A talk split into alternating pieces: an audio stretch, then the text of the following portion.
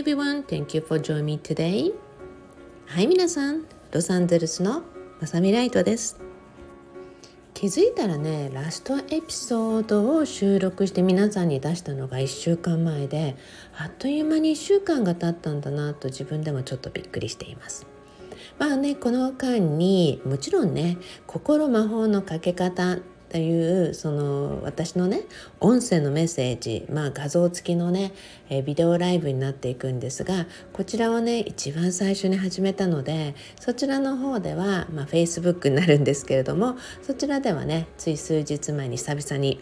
ライブをさせていただいてえそして文章でのブログこちらもね今週は1回ちゃんとアップしているのでまあねちょっと振り分けではないけれども どこかで皆さんとは必ずつながっているなという感じでね1週間を過ごしていました。出張から帰ってきて、まあ、結構本当忙しくてまあね素敵な方のがあのお友達の方がねアメリカンガットタレントに出演していたのでそちらのパーティーに出向いたり仕事をこなしたりまあねなんか本当にあっという間に毎日が過ぎていくっていう感じだったんですねもちろんその間にね息子たちにも会ったりしながら、まあ、久しぶりだったのでねえー、そんなね日々を過ごしながら毎日やっぱ思うのは感謝だなって思いました。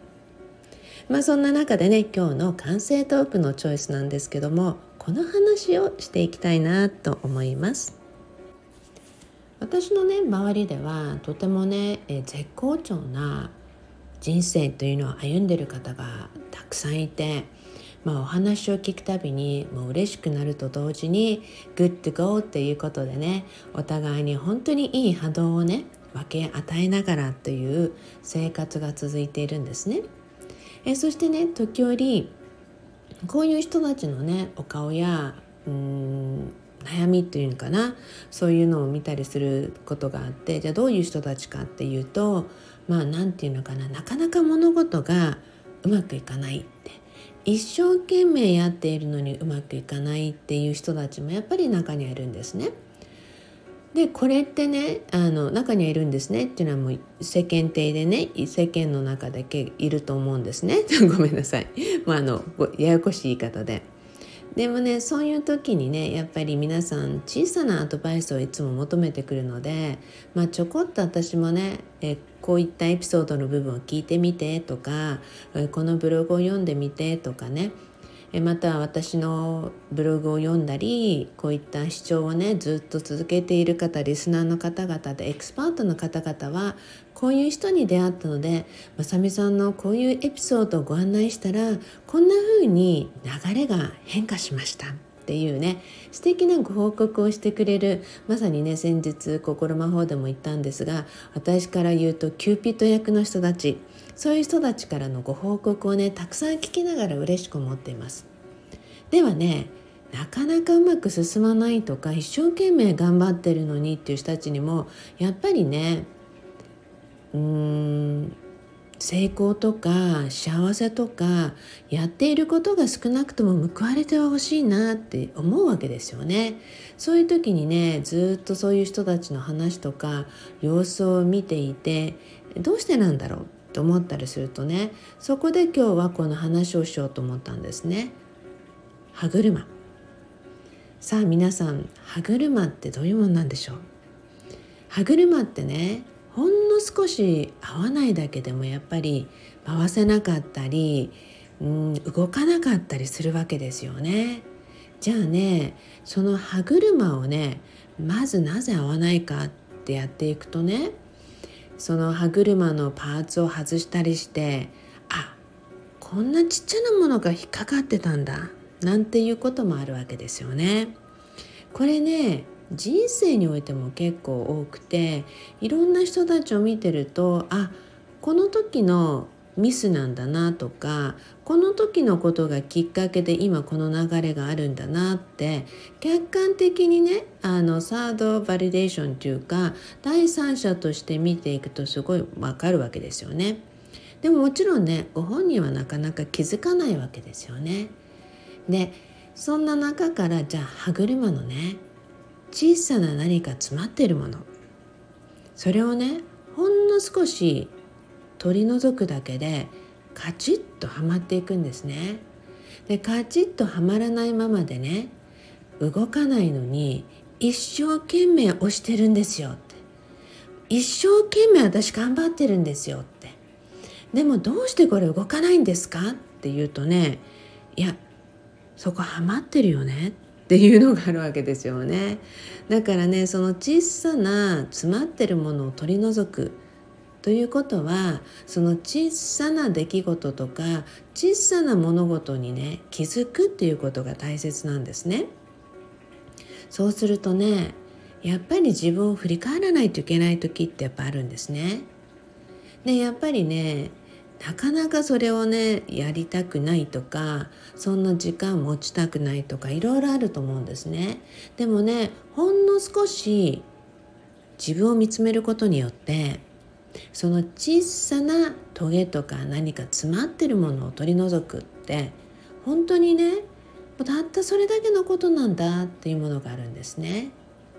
でそれってねやはり自分がやったこと、まあ、過去の自分が今を作ってるわけですからそうすると過去に自分が何をしたのか。訂正できること反省できることね中にはねこういう人もいました。自分の思い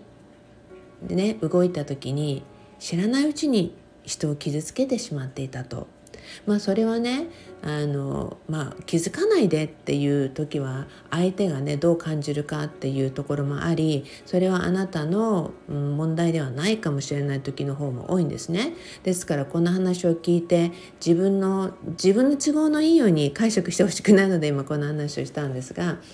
でもねなんか知っててちょっとやっぱりこう意地悪っぽいようなことをね時々仕事とかいろんなことで嫉妬したりとかして行ったりする人たちってやっぱいるんですよね。または人生の中でねちょっとした誘惑に負けてしまったとかねそういった時にねやっぱり何か自分でね心の底に反省すべきこととかああしまったなって思うことはやっぱりきちんと取り除くって大切なんですね。なぜならそういったものをそのままにしておくとそれがやっぱり古傷になっていったりしていくわけであの時が過ぎたからなかったことにしようって思ってもなかったことにはならないんですよ。